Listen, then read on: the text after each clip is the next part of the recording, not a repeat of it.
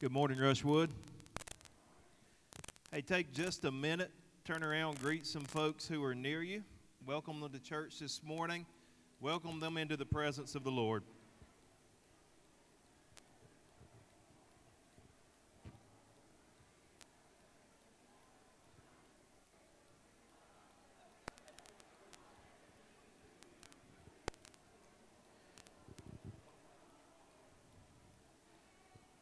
You've done that, don't sit down, remain standing for prayer.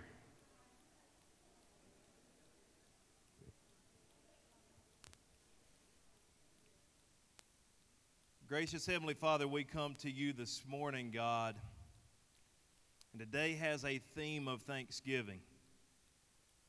And Lord, I am so glad that there is a day that's set aside every year that we focus on giving thanks to you. But God, if we're honest, even a lot of things distract us that day.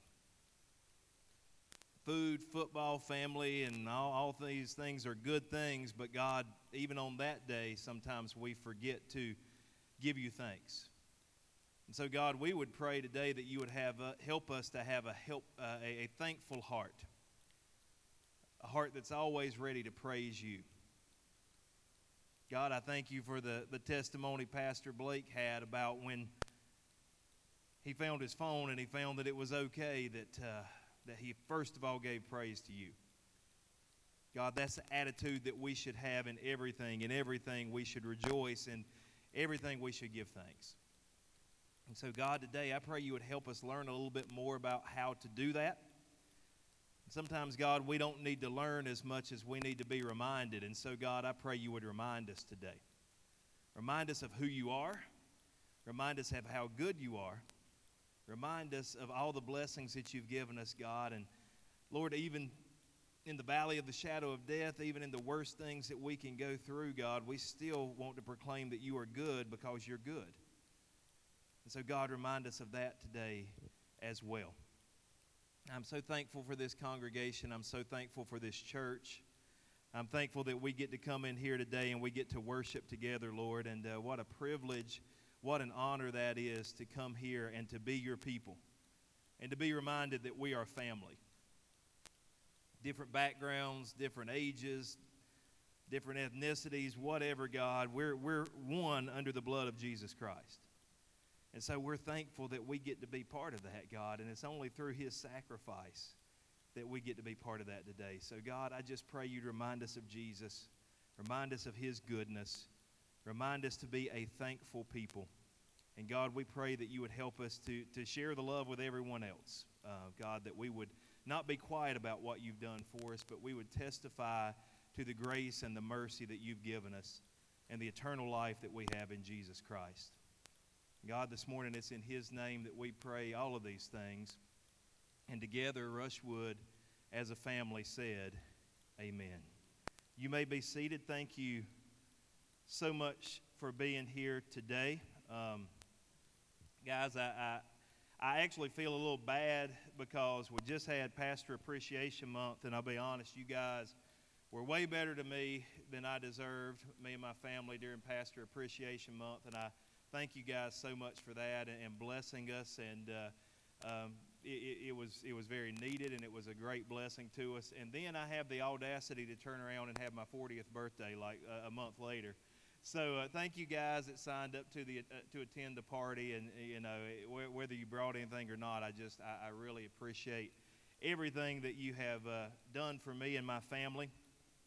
Uh, I don't know if you guys have seen on social media right now. There's like a 10 year challenge where they want to challenge you to see what you look like 10 years ago and what you look like now. And man, I ain't buying into that one. I can tell you that right now. But uh, I am I have kind of reflected back over the last decade. You know, I, I've as of July 3rd, I will have been the pastor here for lead pastor here for 10 years, and man, a lot of ups and downs, and yeah, praise God for that. A lot of ups, downs, struggles, victories, failures, good decisions, bad decisions, friends made enemies made sometimes. All sorts of things have gone on over the last decade. And the one constant is God has been faithful.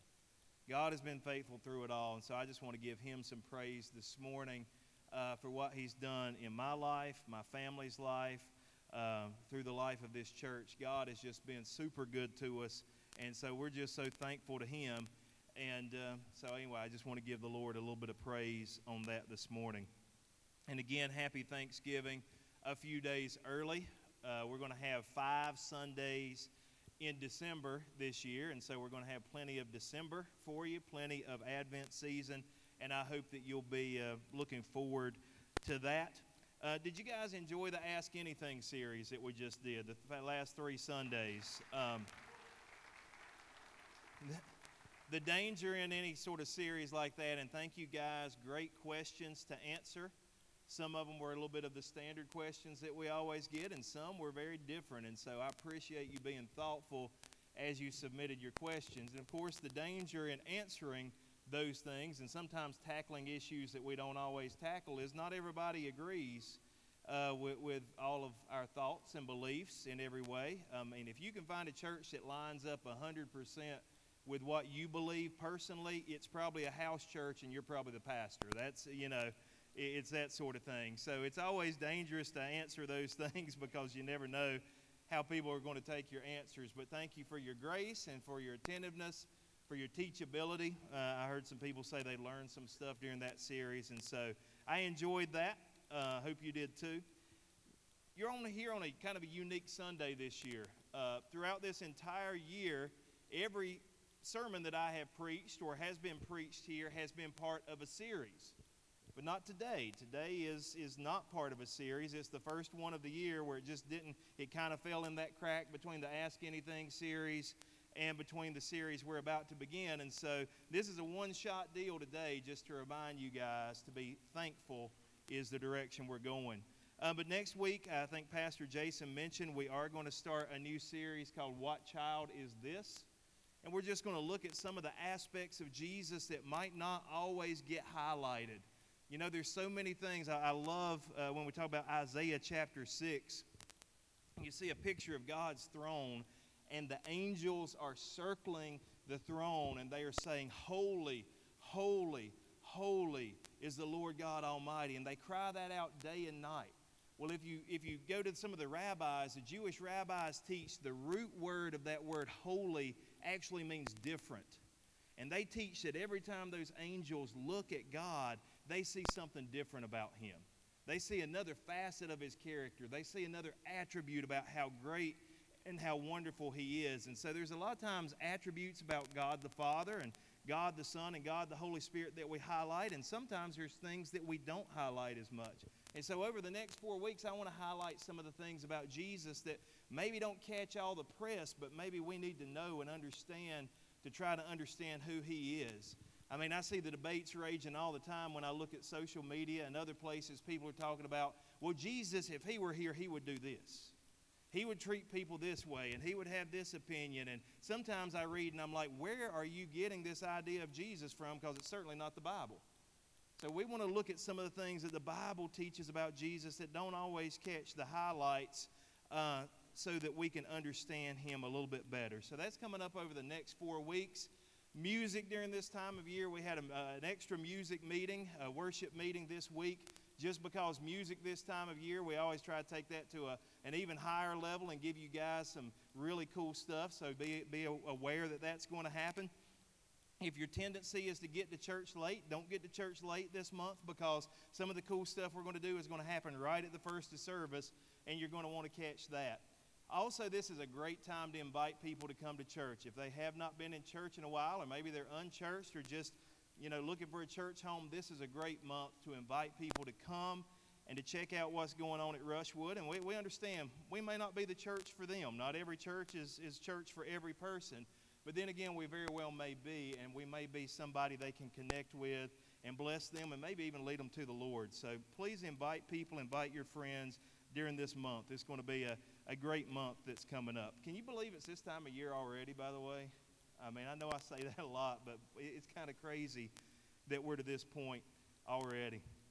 Uh, but today's title, the title of the sermon today is God, We Are Thankful. God, we are thankful. I hope this time of year we're focusing on that. I hope that we're thinking about that.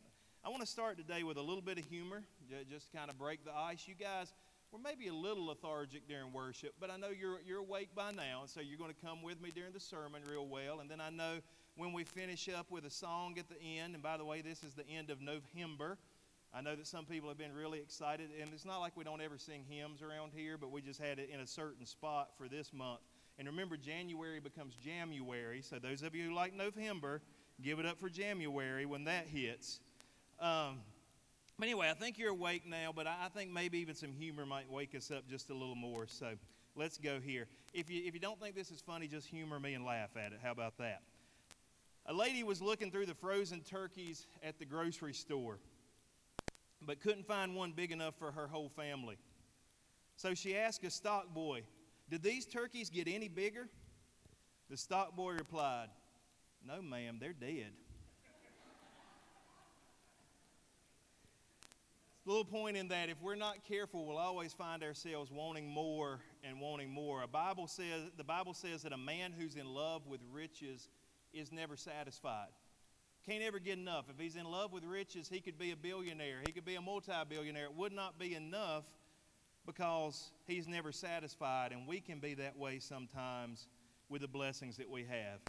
Let me give you another story, maybe not as funny, but maybe has even a stronger point. Two old friends met each other at the park one day. One of the friends looked forlorn, almost on the verge of tears. His friend asked, What in the world happened to you? The sad friend said, Well, let me tell you. Three weeks ago, my uncle died and he left me $40,000. Wow, said his friend, that's a lot of money. Yeah, said the sad friend, but you see, two weeks ago, a cousin I never even knew died and he left me $85,000 free and clear. Sounds to me like you've been very blessed, said the other friend. You don't understand, interrupted the sad friend. Last week, my great aunt passed away. I inherited almost a quarter of a million dollars from her. Now the man's friend was really confused and he said, Well, if that's so, why do you look so down in the dumps? The other friend replied, Well, this week I haven't inherited anything. We're like that sometimes, aren't we?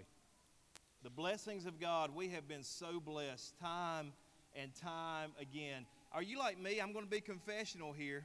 Are you like me? Sometimes I pray for things and I ask God to bless me in a certain way and I pray for it and I'm just all earnest about it and it just consumes me. And God comes through for me and then I move on to the next thing. If we're not careful, we can have that attitude and we can say, Well, God, what have you done for me this week? What special has happened this week when we've had so many blessings? I always say if you know Jesus Christ as your Savior, you've already been blessed beyond any blessing that you could possibly conceive in this world. The greatest blessing you could ever have. I don't care what your situation is. If you know Jesus, you've already experienced the greatest blessing. And so we ought to be full of joy and we ought to be full of thanksgiving. Church, today I want to ask are, are we truly a grateful people? Are we really a thankful people? Is that just something we say, or are we truly thankful? Are we thankful for God's blessings each and every day? Are our hearts and are our mouths full of His praise? You may remember the, the song, The Doxology. I looked it up. I think it started in about the 1600s. The church started singing the doxology. Anybody remember the doxology? Anybody sung that before? I'm going to try to lead us. Now, I never know when I'm preaching where my voice is going to go when I try to lead us in singing or anything. So just, again, bear with me if this goes off the rails. I thought it might be nice, though, just to remind ourselves of the doxology this morning and just to sing that together. So are you ready? This is, this is kind of uncharted territory for me usually, but let, let's go on it. You ready? Praise God from whom all blessings flow. Creatures here below. Praise him above, ye heavenly hosts. Praise Father, Son, and Holy Ghost. Amen. Give yourselves a hand. You guys did great. Years ago, I used to sing all the time, but I don't get to do that too much anymore. Um, the Jews had their own doxology. The people of Israel had their own little song of praise. If you look through the book of Psalms, you'll find Psalm 117. It is the shortest psalm in the entire Psalter. And Bible experts, Bible scholars tell us that they probably used it much, much of the way that we just used the doxology that we just sang.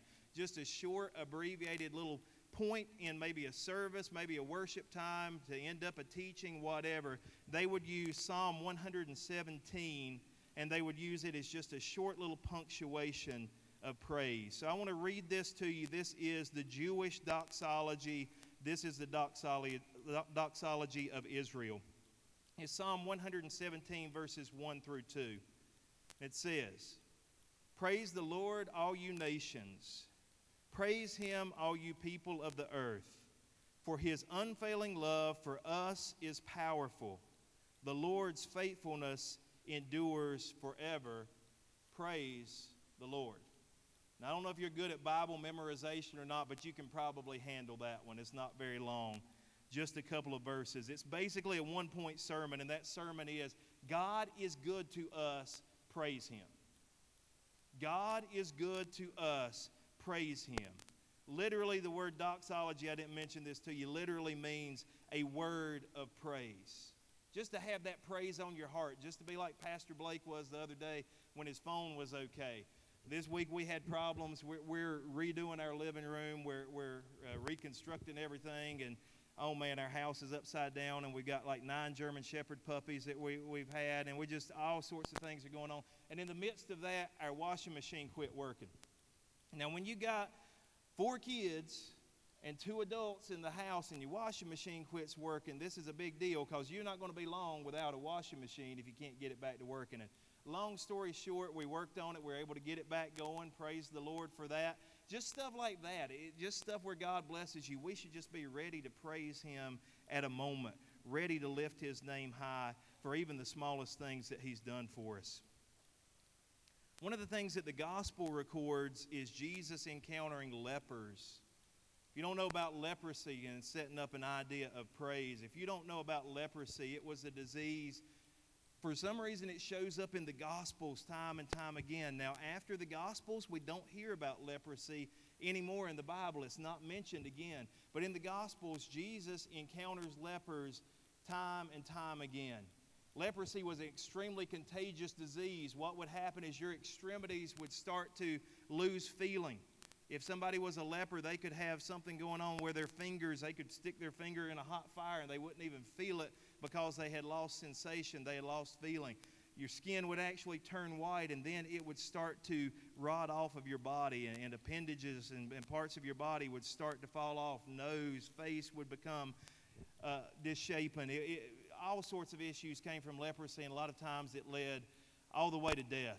And because it was so contagious, if you were a leper, they removed you from everyone else. They didn't want you around the general population. So if you were a leper, you usually lived in isolation or you lived in a community of lepers, a commune of lepers that was kept separate from the rest of the population.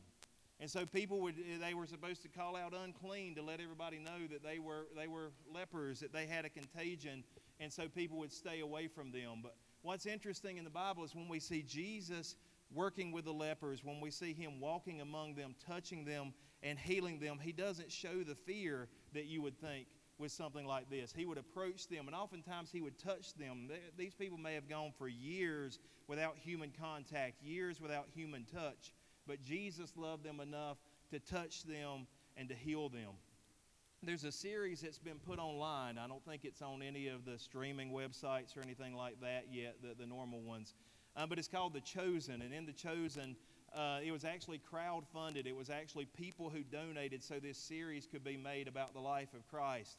And there's a scene about Jesus touching a leper. And I watched it this week, and I was already working on this sermon, and I thought that would be great to show the church to see kind of how Jesus acted around these folks who were sick, these folks who were outcast. And so we're going we're to watch that scene together, and then I'm going to talk to you about being thankful, tie that into thankfulness. Let's watch this together. Don't spoil this beautiful day or anything, huh? Come on.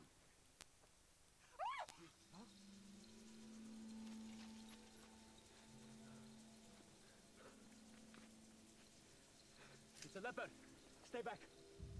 Cover your mouth. Don't breathe his air. Don't come any closer. It's okay.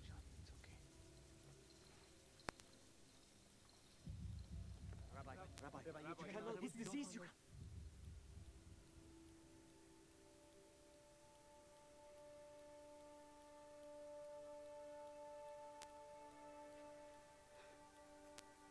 Please.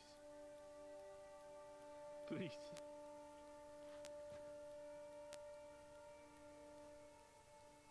Please don't turn away from me. I won't.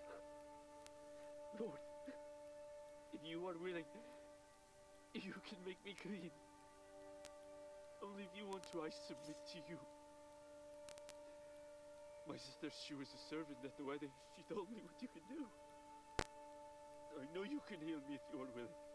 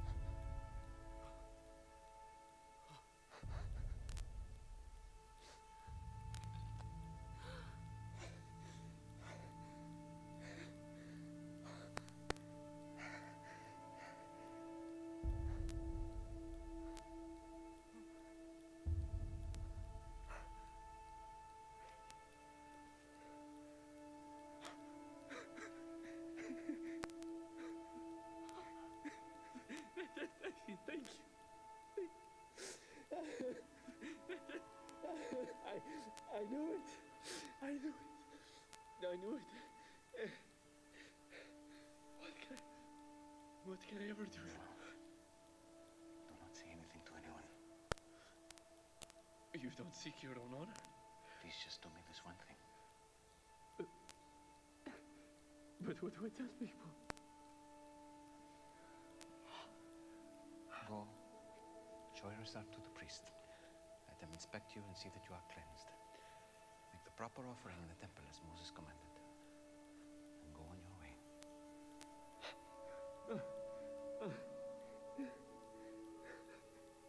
Who has an extra tunic? Just one of you, just one of you. That's enough. All right, we can cut it there, guys. Can you imagine? I got I had the opportunity a few weeks back to walk where Jesus walked. Can you imagine being there when he did that? I mean, we know, we understand it's Hollywood, we understand it's CGI. Can you imagine being there when it actually happened?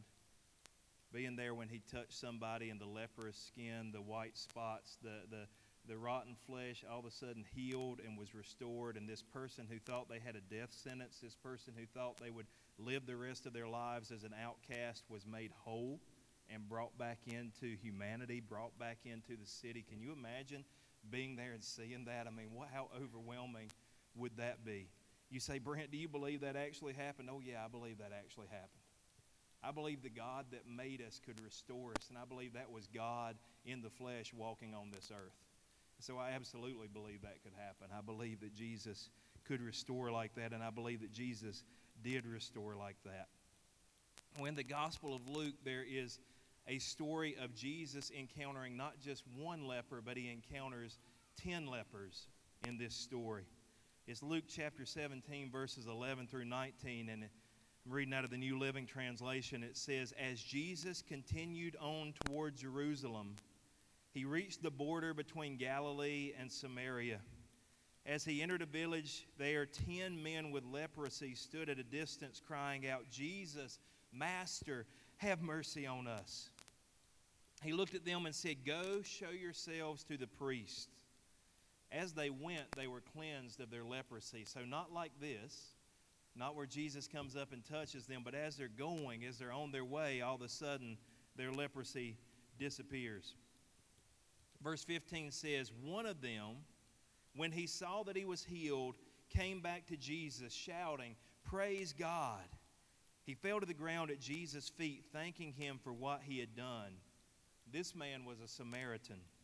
Remember, the Samaritans were not liked by the Jews. They were considered half breeds, they were considered heretics, they were not liked by the Jews. But this Samaritan came back. Verse 17 Jesus asked, Didn't I heal ten men? Where are the other nine?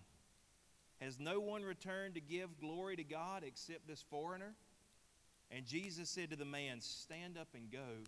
Your faith has healed you. I don't know about you guys. I feel like God has been good to me in 2019. 2015 was a tough year. 2016 for me was a tough year. 2017, I thought it would get better, but no, it was another tough year. And then even 2018, there was some improvement, but it was not the easiest year that I've ever lived. But I feel like in 2019, God has been good to me. It's not that He wasn't good to me in those other years, but He's been extra good to me this year. He's been good to me personally, He's been good to my family, He's been good to this church. Wouldn't you agree that God has blessed us this year, that we've had a great year here worshiping the Lord, meeting new members of the Rushwood family and uh, uh, new members of the family of God? God has been really good to us. He has been good. I mean, let, let's even give Him some praise right there for, for being good to us.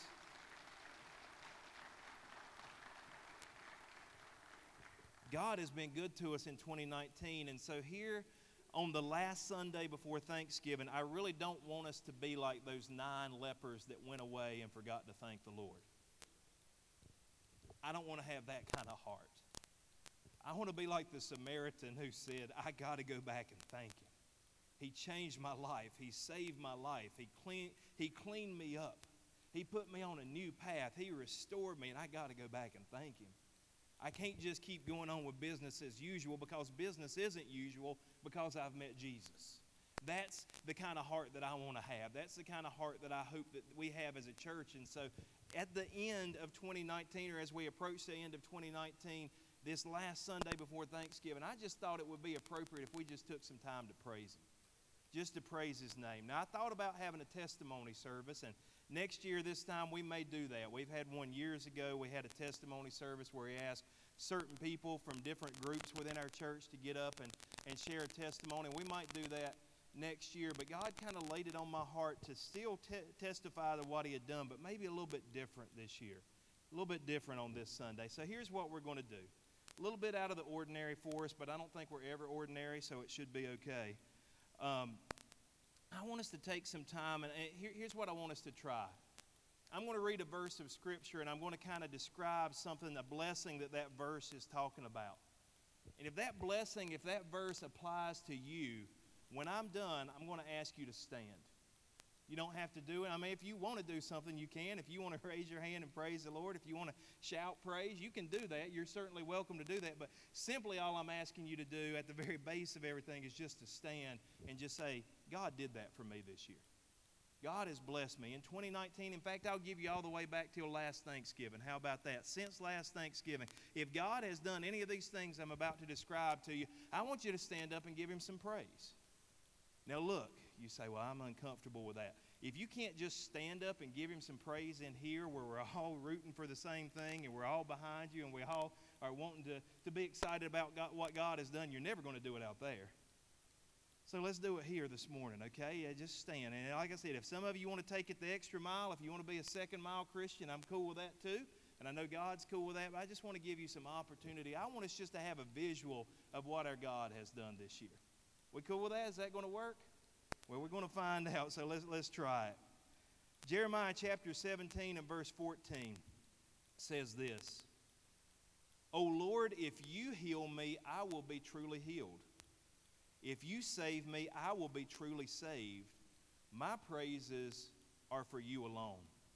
I wonder if there's anybody here today who would testify that God has brought healing to them physically to their physical body. We're, we're not talking spiritually right now, although He's done that as well. Is there anybody who would say, God has touched me physically this year? He's brought healing to me. I was sick and now I'm better. I wasn't well, but now I've been made well, and God did that for me. Is there anybody who could just stand up and testify that God has brought healing to you this year? Anybody at all? Everybody at all that needs to do that. Can we give God some praise for these people who have experienced healing this year?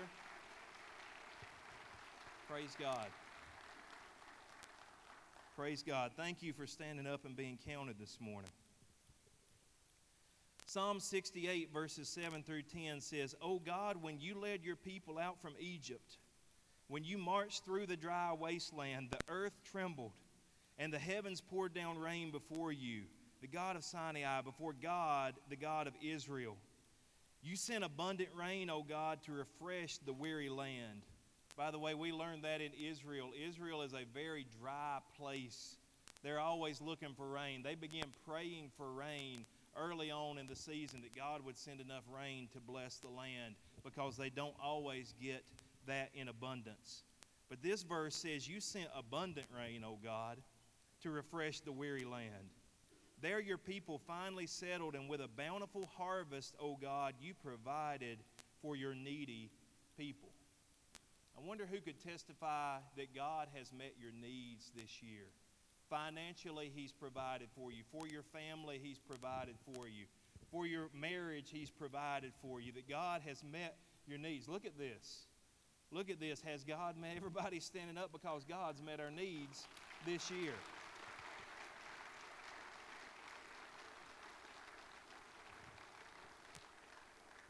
You can be seated. Thank you guys for standing up and, and testifying that God has, has met your needs.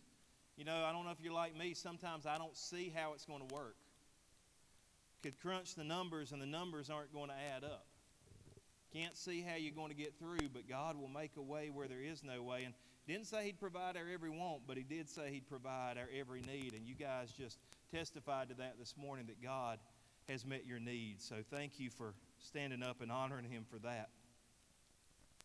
Number three, 2 Corinthians 13 11 says, Dear brothers and sisters, I close my letter with these last words Be joyful, grow to maturity, encourage each other, live in harmony and peace. Then the God of love and peace will be with you. I wanted to zero in on those two little words there be joyful.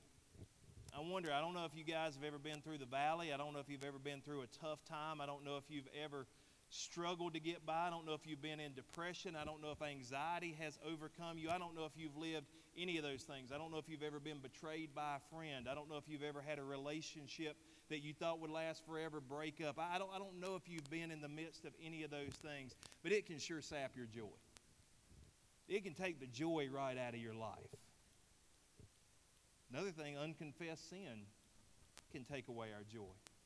David said, Restore unto me the joy of my salvation. Why didn't he have the joy? Because he had been in sin. He had been doing wrong and he had to confess to the Lord and he had to repent. But my question to you this morning is Is there anybody here who could say that God has restored your joy this year? That you were struggling, not to, you didn't have joy in your life, you didn't have this happiness in your life. You didn't have the fullness of your relationship with Christ. You went through a time that was tough. It was tough. It wasn't something you expected, but it was tough. And now God has restored your joy. He's brought you back to that place of peace and love and happiness and joy. As anybody else can testify and say, God has done that for you this morning? Look around. Look around. C.S. Lewis said he believed all the pleasures of this world were just mere substitutes for joy because God wants us to have joy. Look around. Let's give God some praise for the joy that He's placed in people's lives. You can be seated. Joy unspeakable and full of glory. I think the song said the half has never yet been told. Who would say this year, who would say this year that um, from Psalm 37, 32 7 You are my hiding place. You will protect me from trouble and surround me with songs of deliverance. You know, we sing that song here, No Longer Slaves, and it talks about songs of deliverance being sung over us. This is a tough one, guys, because it requires some honesty, requires almost a little bit of confession, but we ain't trying to embarrass anybody. That's not at all the point. We all have struggles. I preached on that a couple of months ago. We all have struggles with something. We're all addicted in certain ways. We all have habits that we should not engage in. We have attitudes that sometimes live within us that should not live within us. Let me read that verse again. Psalm 32 7 says, You're my hiding place. You'll protect me from trouble and surround me with songs of joy. Is there anyone here who could proclaim that God has delivered you from a recurrent sin or an addiction or a bad attitude or an unhealthy relationship or anything that might have bound you up one time, but now you've been set free? God has delivered you, He set you free. Is there anybody here who could testify to that and say, God has set me free from some things this year? Look around. Praise God. What a testimony. Praise God. What an amazing testimony. And I, I know I know some of your stories. I know some of what, God has set you free from. And you guys can be seated. And we're just so thankful that God, our God is a deliverer. Our God likes to set us free. It is for freedom that we have been set free. And we get to run and we get to walk in that and we get to live in that. What a blessing. I don't know. I don't know if anybody's here today that this would apply to or not. So I don't know. We're just going to have to I sure hope there is. Um, but let's see how this one works out. And if not, eh, God may have another direction He wants to take us with this. But or if so, He might want to take us another direction. But is there anyone here today who can say that God saved their soul this year?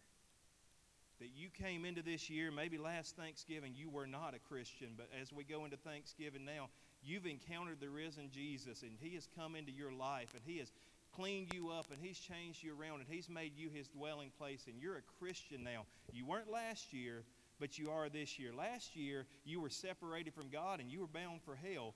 But today, you're on a path to heaven and eternal life because of Jesus Christ. I don't know if anybody's here that fits that category, but if that's you, would you stand?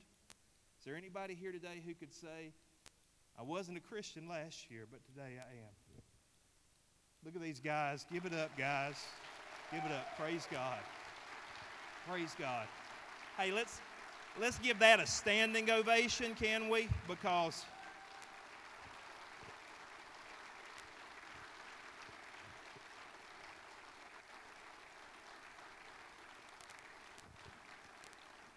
praise, praise God for that. Praise God and, and two young men too. We, we talk about all the time men, you know, being leaders and men stepping up. Here's some that have stepped up and found Jesus, or maybe we should say even more correctly, Jesus found them.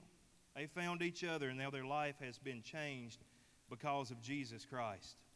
And by the way, if you ever have to give an applause for somebody getting saved, don't do no golf clap okay? Because that's the greatest thing that could possibly happen. That's the great that's the point. That's why we do what we do every sunday and every wednesday night so more people can get saved and come to know jesus and grow in holiness. That's why we do what we do. And so that's that that's a touchdown guys if you don't get it. That's a touchdown okay? That's winning the super bowl right there. That's what that is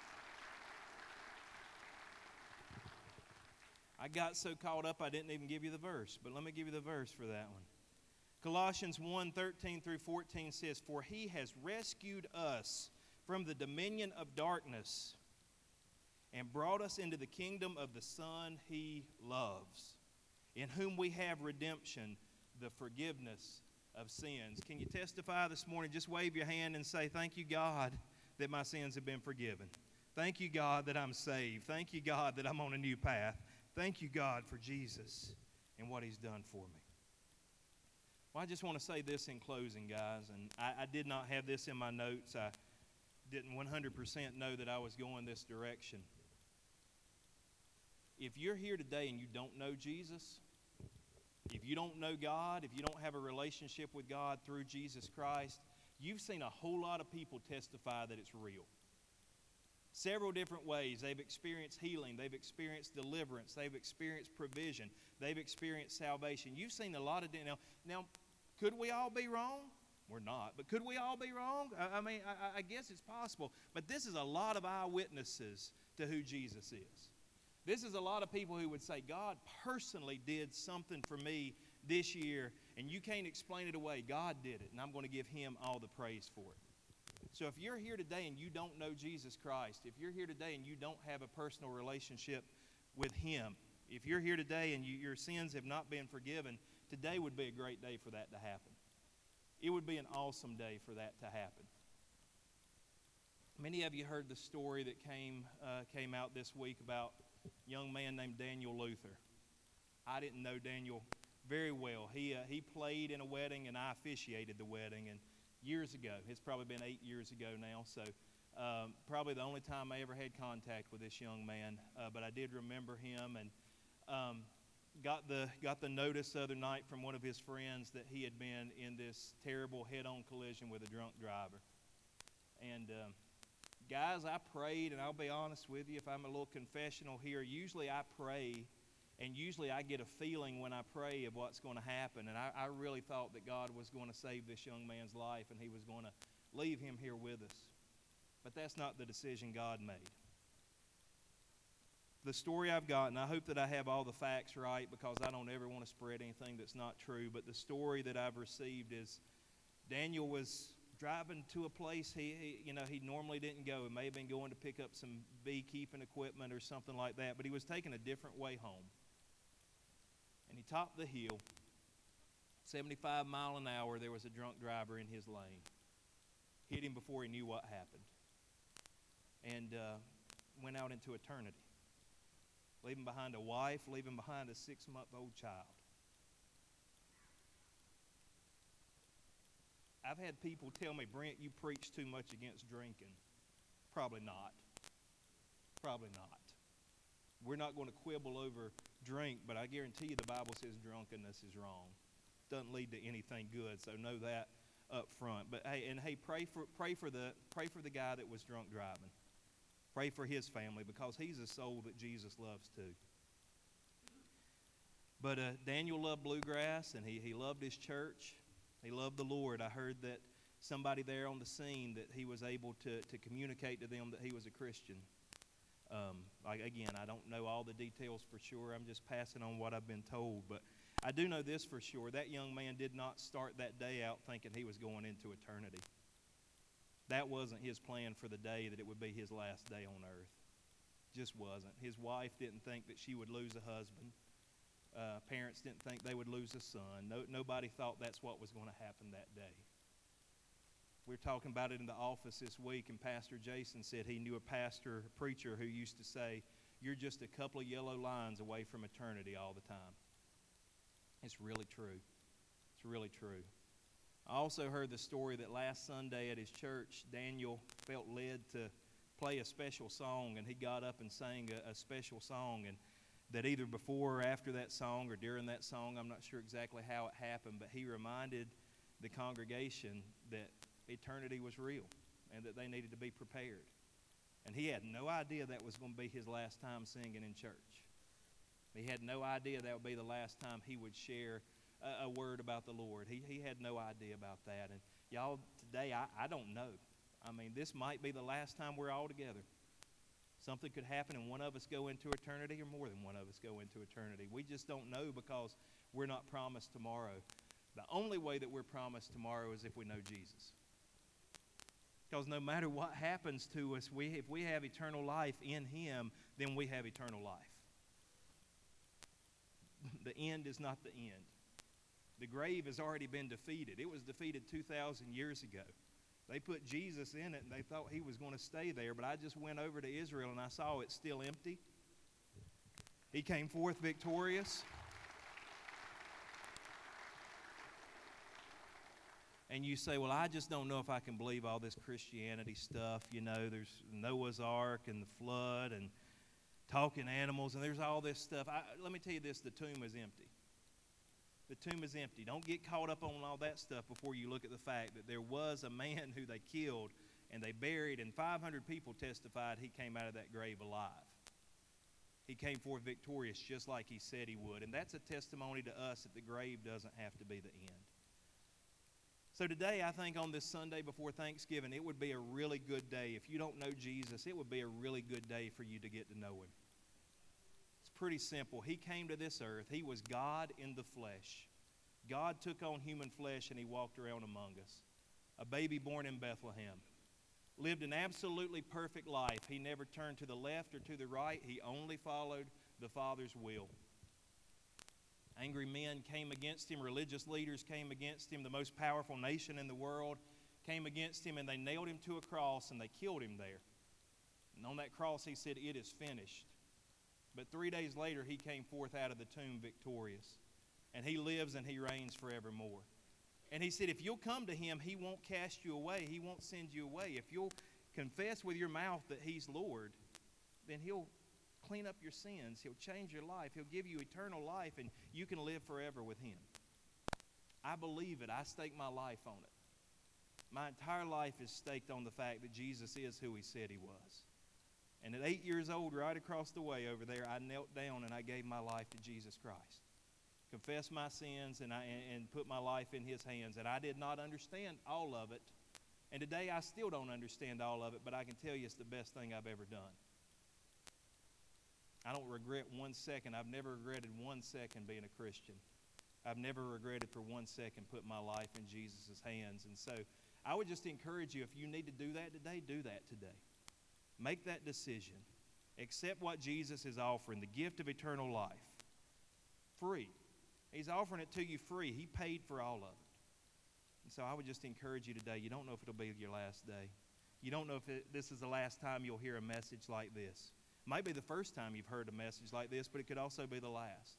So I just felt like I needed to give you this chance today to, to know Jesus if you don't know Jesus. So, real quickly, we're going to just say with every head bowed and every eye closed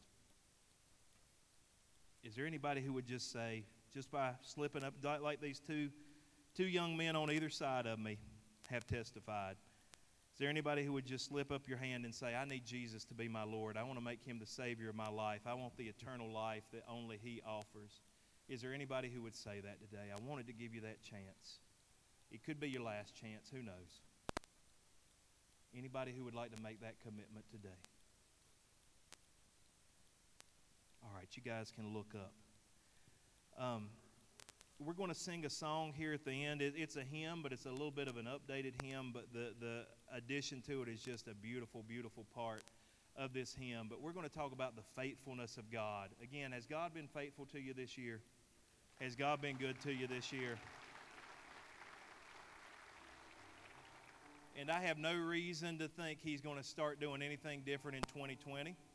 He's going to continue to be faithful. I know we got a lot of people who are worried about which way the nation is going to go and which way these election things are going to go and all that sort of thing. I, I get that and I understand that, but God's already there, and He's always faithful, and we can trust Him. He's going to give us a good 2020 as well as He's given us a good 2019.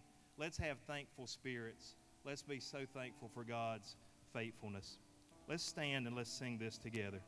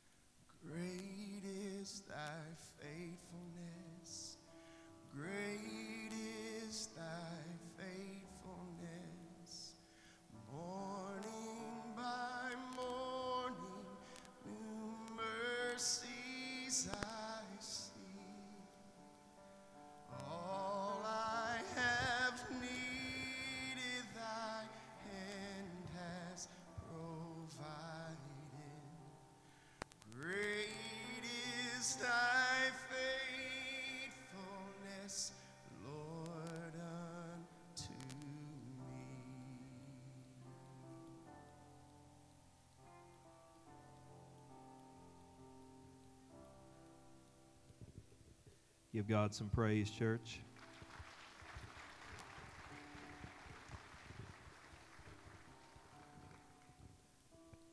Father, we thank you for your thank- faithfulness to us.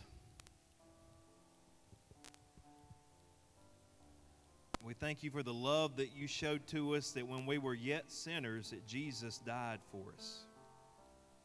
Thank you for the salvation that's found in him. Thank you for the blessings that you give us in this life. God, we don't serve you for those blessings. We serve you for who you are. But we are thankful that you're good to us. Thank you that we got to testify to that just a little bit this morning. God, when we leave this place, God, I just pray that you would help us not to uh, quit praising your name, but we would praise you before people who don't believe in you, people who don't know you. God, that our life would be a testimony to you. And so, as we just sang, God, beginning to end, we want our life to be in your hands. We place it there and we trust in you. We love you and we praise you today. It's in Jesus' name we pray all of these things. And Rushwood said together, Amen. I love you guys, and there's nothing you can do about it. I hope you have a great week. We'll see you next Sunday.